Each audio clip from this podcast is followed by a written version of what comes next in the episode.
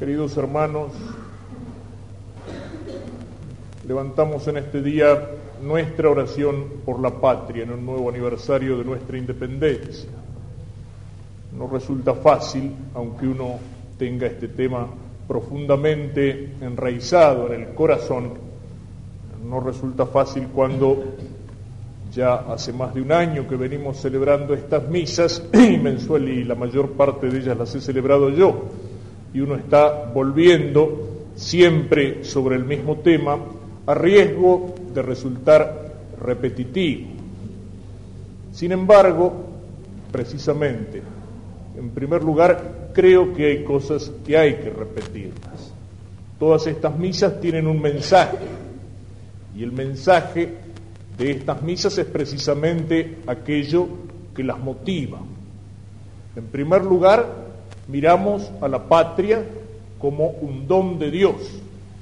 Miramos a la patria como una disposición por la cual la providencia de Dios quiso que naciéramos no por acaso o por casualidad, sino como hijos de una familia, de una sangre, de una cultura, de una tradición, y que naciéramos en un lugar del mundo que para nosotros lleva el nombre de República Argentina y en este momento de la historia. Eso no es casualidad, esa es la providencia de Dios. Y Dios, al ponerlos aquí, al ponernos aquí y ahora, nos ha confiado una misión, una misión que tiene mucho que ver con nuestra salvación eterna, porque la patria celestial tenemos que ganarla aquí, en nuestra presencia y en nuestra acción como cristianos en esta patria terrena.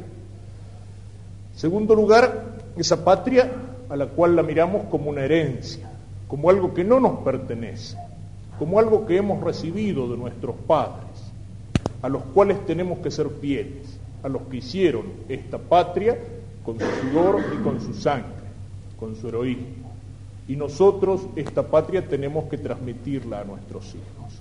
No nos pertenece, no es nuestra, es una herencia, es una tradición, es una transmisión y de nuestra fidelidad a esa tradición, a esa transmisión, tendremos que dar cuenta a Dios.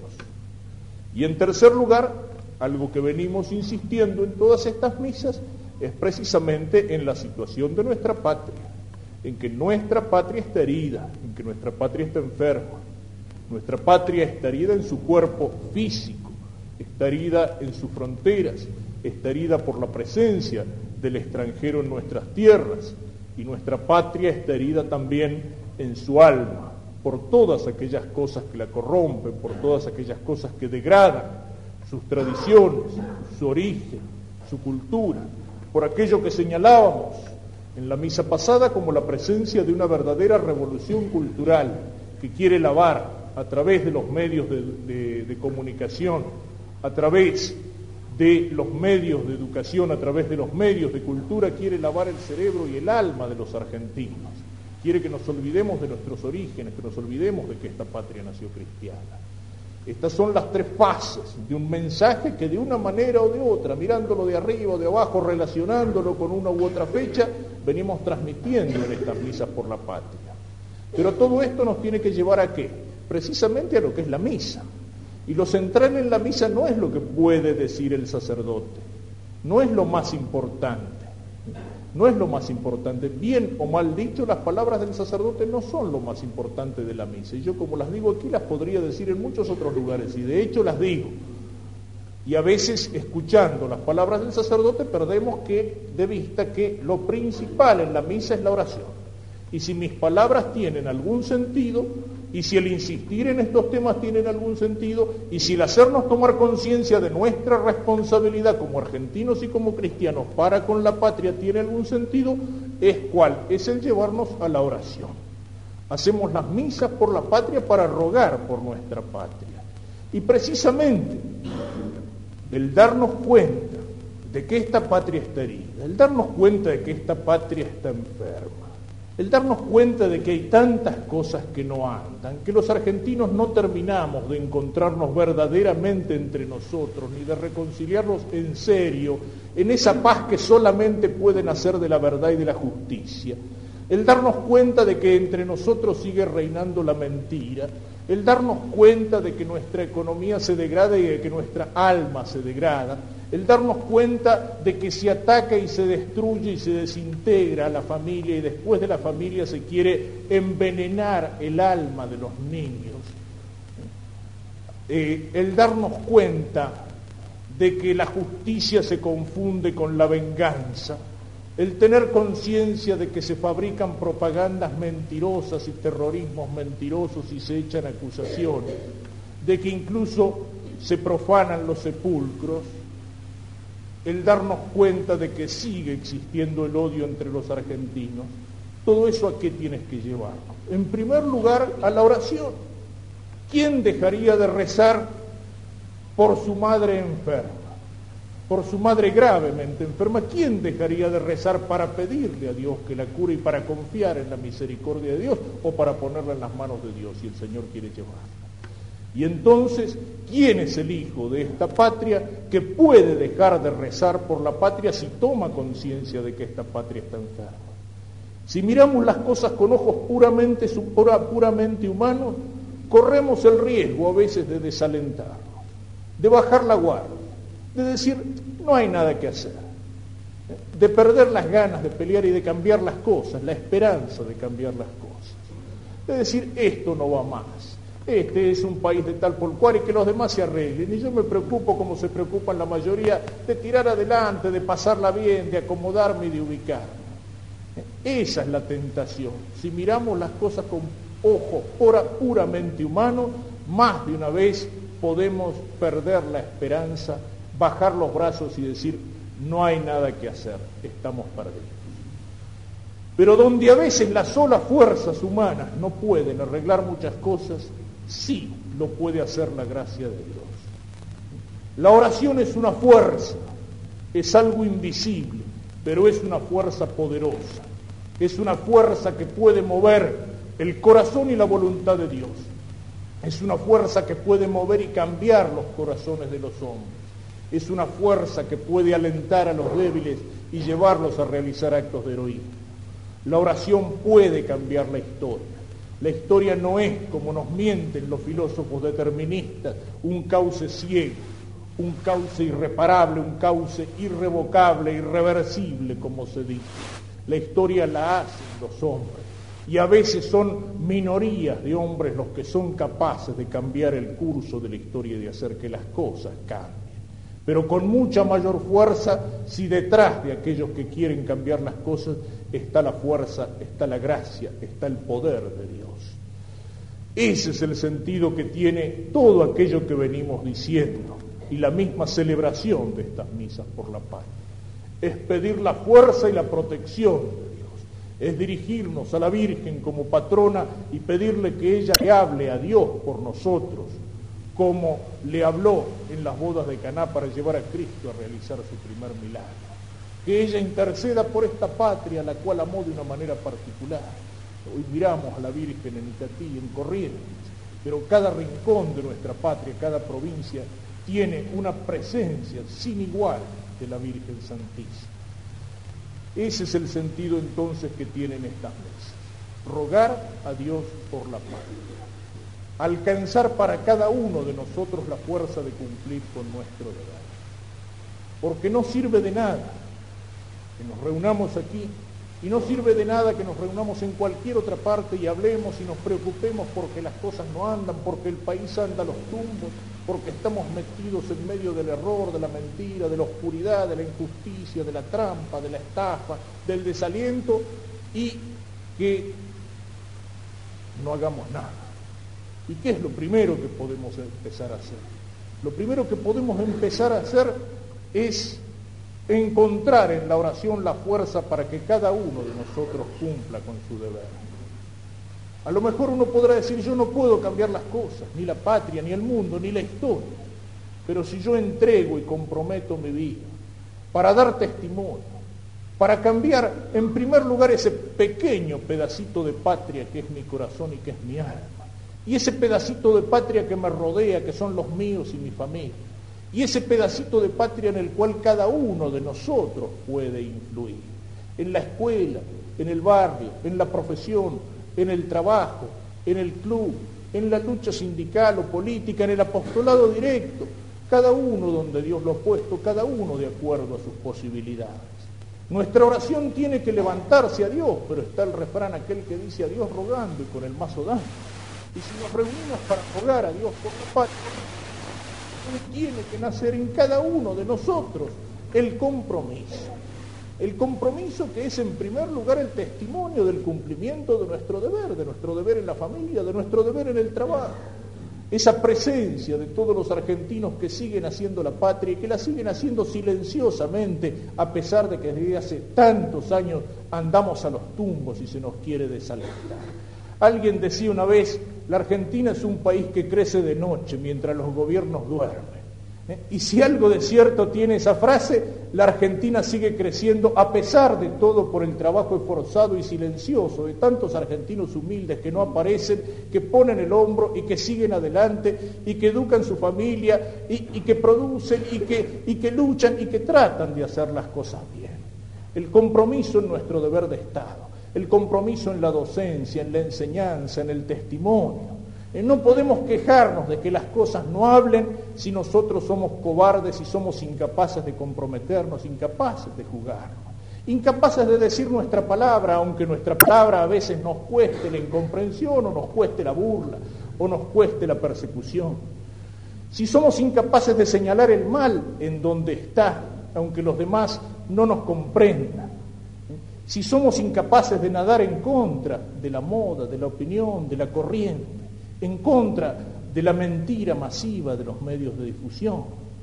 No podemos entonces quejarnos si no somos capaces de dar ese testimonio de cada día, si no somos capaces de dar la cara. No podemos decir que amamos a la patria y ponernos una escarapela eh, en el pecho en el día de la patria si después ese amor a la patria no se traduce de una manera o de otra en nuestras vidas. Si el interés y el bien común de la patria no lo ponemos por encima de nuestras ventajas, de nuestros intereses, de nuestros egoísmos personales, de nuestros puntos de vista, de clase, de sector, eh, de grupito, por encima de nuestros intereses económicos, es dentro de nosotros que tiene que empezar la conversión. Cuando una sociedad se corrompe y se corrompe en profundidad, como el mundo en el cual vivimos, es porque las células de esa sociedad están enfermas. No existen estructuras de pecado o estructuras de injusticia, existen estructuras influenciadas fuertemente por el pecado o por la injusticia, pero el pecado o la injusticia, como el odio, como la avaricia, como el rencor, como la suciedad, es algo que está en primer lugar en el corazón del hombre. Cuando uno mata a otro es porque en primer lugar ha empezado a odiarlo en su corazón. Cuando uno roba o es deshonesto o estafa es porque la avaricia y el dinero está pegado de mala manera en su corazón. Cuando uno miente es porque su corazón es mentiroso, su corazón es torcido y entonces su boca pronuncia palabras mentirosas. Eso es algo que sí podemos cambiar. Lo podemos cambiar dentro de cada uno de nosotros esas complicidades con el enemigo de la patria que es el enemigo de Dios, esas complicidades con todo aquello que envenena la convivencia entre los argentinos, que la pudre, que la corrompe en la vida de cada día. Esa es nuestra responsabilidad aparte de la oración.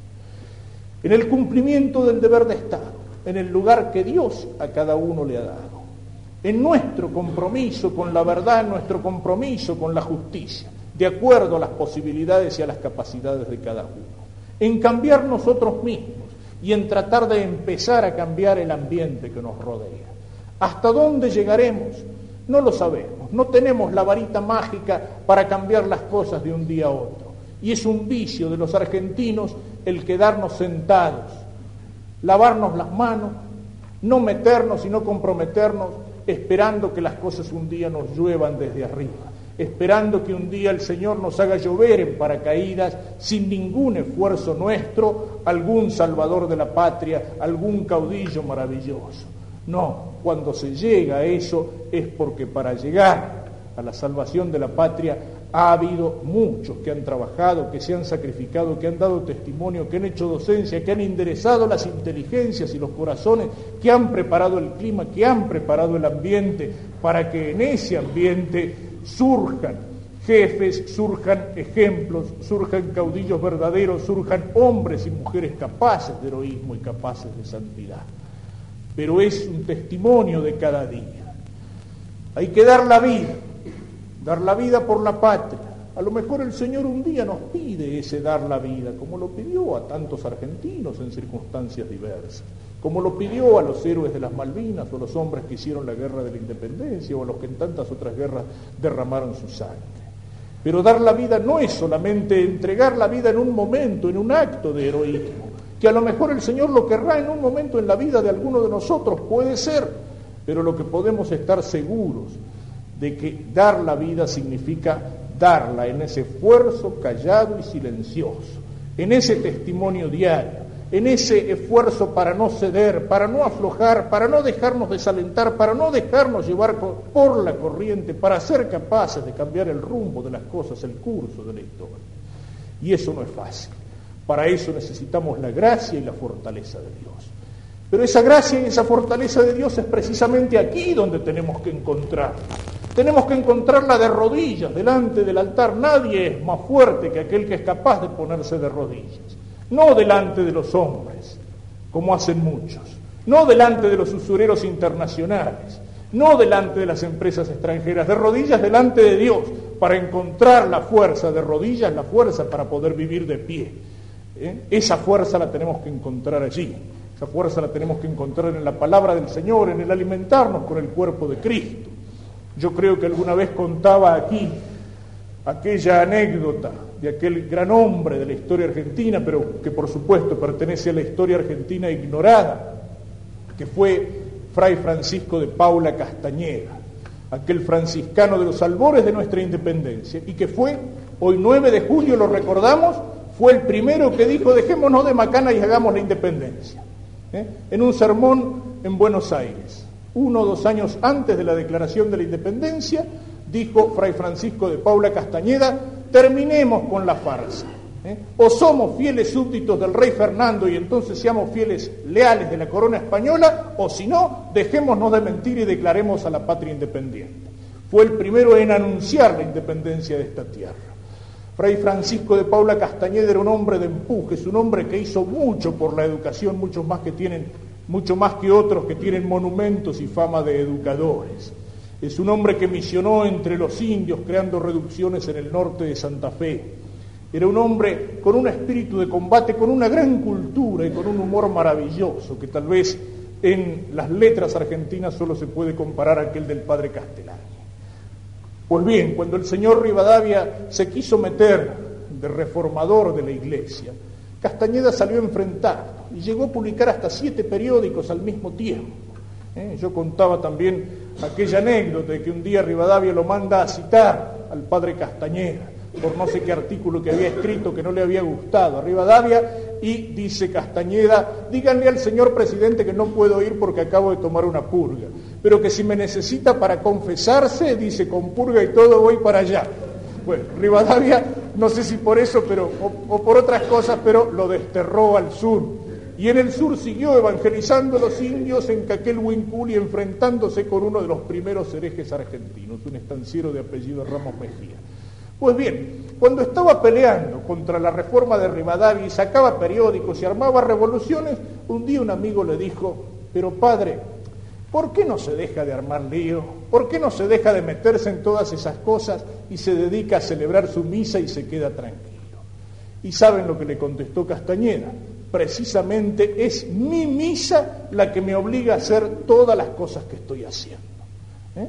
Precisamente en la misa él encontraba no solamente la fuerza, sino la obligación de defender a la iglesia, la obligación de defender a la patria, la obligación de defender a la justicia, la obligación de enfrentar a aquellos masones que querían matar el alma de la patria y la obligación de salir a gritarlo a la calle, aunque eso le costara la persecución y el destierro era en la misa donde la encontraba. Por eso digo que para ese cambio en nosotros, en el ambiente, que puede llevar al único cambio verdadero de la patria, que no es un cambio de hombres o de nombres, de políticos que se empujan los unos a otros o de militares que empujan a los políticos y políticos que empujan a otros. No, es una cosa mucho más profunda. Para eso necesitamos la fuerza, necesitamos la fortaleza de Dios. Pidámosela al Señor en este día en el cual recordamos un aniversario de nuestra independencia, de esa independencia que se proclamó en circunstancias bien adversas y difíciles para la patria, pero en ese puñado de hombres que la proclaman y en aquellos que con los ejércitos se aprestaban para cruzar la frontera o que con Güemes cuidaban las fronteras del norte contra el invasor o que armaban los primeros barcos criollos, había voluntad de heroísmo, voluntad de sacrificio, voluntad de entregarlo todo, voluntad de jugarse y la confianza de que estaban metidos en una causa grande y la confianza de que tenían por encima de ellos la protección de la Virgen y la protección de Dios. Había sentido de empresa, sentido de conquista. No se buscaban intereses propios, ni intereses turbios, ni mucho menos intereses extranjeros. Esos fueron los que hicieron la independencia. Y la hicieron cuando parecía que todo eso era imposible. Y la hicieron no solamente, le hicieron la independencia de España. Pero independencia de España que no es una ruptura con nuestras raíces y con todo aquello que recibimos de España. ¿eh? Es como aquel que llega a la madurez como hijo y deja el hogar para formar un hogar nuevo, pero no por eso desprecia a sus padres ni tira por la borda todo aquello que recibió de sus padres. Independencia de España e independencia después de toda otra dominación extranjera. Y esa frase que figura en el acta de la independencia, lamentablemente no se le recuerda y no se la recuerda con tanta fuerza y la tragedia de la Argentina posterior ha sido precisamente que independientes de España hemos estado siempre sometidos a las acechanzas o a la fuerza de la dominación extranjera.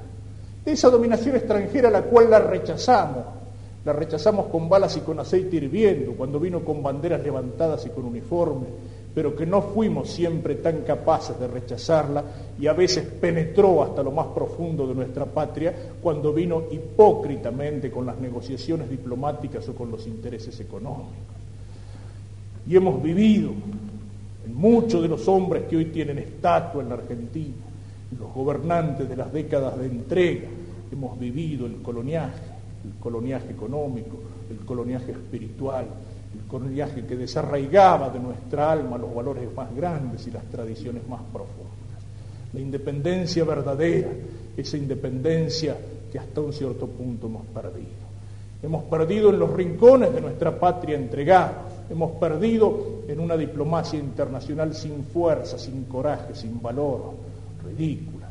Hemos perdido la independencia económica en manos de los usureros internacionales, hemos perdido y estamos perdiendo la independencia espiritual de nuestra patria, la fidelidad a aquellos valores de hispanidad y de fe católica y de romanidad que nos dieron origen, la estamos perdiendo porque está siendo corrompida por esa revolución cultural en la cual por un lado nos envenenan los intelectualoides marxistas y por otro lado se ponen como modelos para nuestra juventud todos los prototipos culturales que nos invaden a través de las series de televisión, la mentalidad del dinero, la mentalidad de la corrupción nórdica.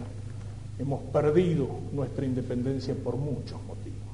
Pidámosle al Señor que cada uno de nosotros pueda ser soberano, soberano de sí mismo, dueño de sí mismo, capaz de mirar hacia lo alto, capaz de mirar hacia Dios, capaz de cumplir aquella misión que Dios nos da en este tiempo de la historia y en este rincón del mundo, capaz de cumplir esa misión de lucha cotidiana para que poco a poco podamos ir ganando esa independencia de la patria. Hoy decíamos que poniéndonos de rodillas delante del altar es la mejor forma para que podamos ponernos de pie, pidiendo al Señor esa fuerza. Recordemos también que la única independencia que muchos de los que hoy nos esclavizan anímica, espiritual y culturalmente, sobre todo la única independencia que ellos quieren decretar y proclamar, es la independencia de Dios, de la ley de Dios, de los mandamientos de Dios, del Evangelio de Dios. Y esa es la única independencia falsa y es la independencia que lleva a la esclavitud, a la esclavitud de la mentira, del error, de la injusticia y del pecado. Enfrente a Dios de rodillas, seamos dependientes, sepamos aceptar sobre nuestras espaldas el peso de la cruz y del yugo del Señor que es liviano y que es ligero, para que siendo dependientes de Dios y de su voluntad, seamos entonces independientes de cualquier otra fuerza y de cualquier otra dominación.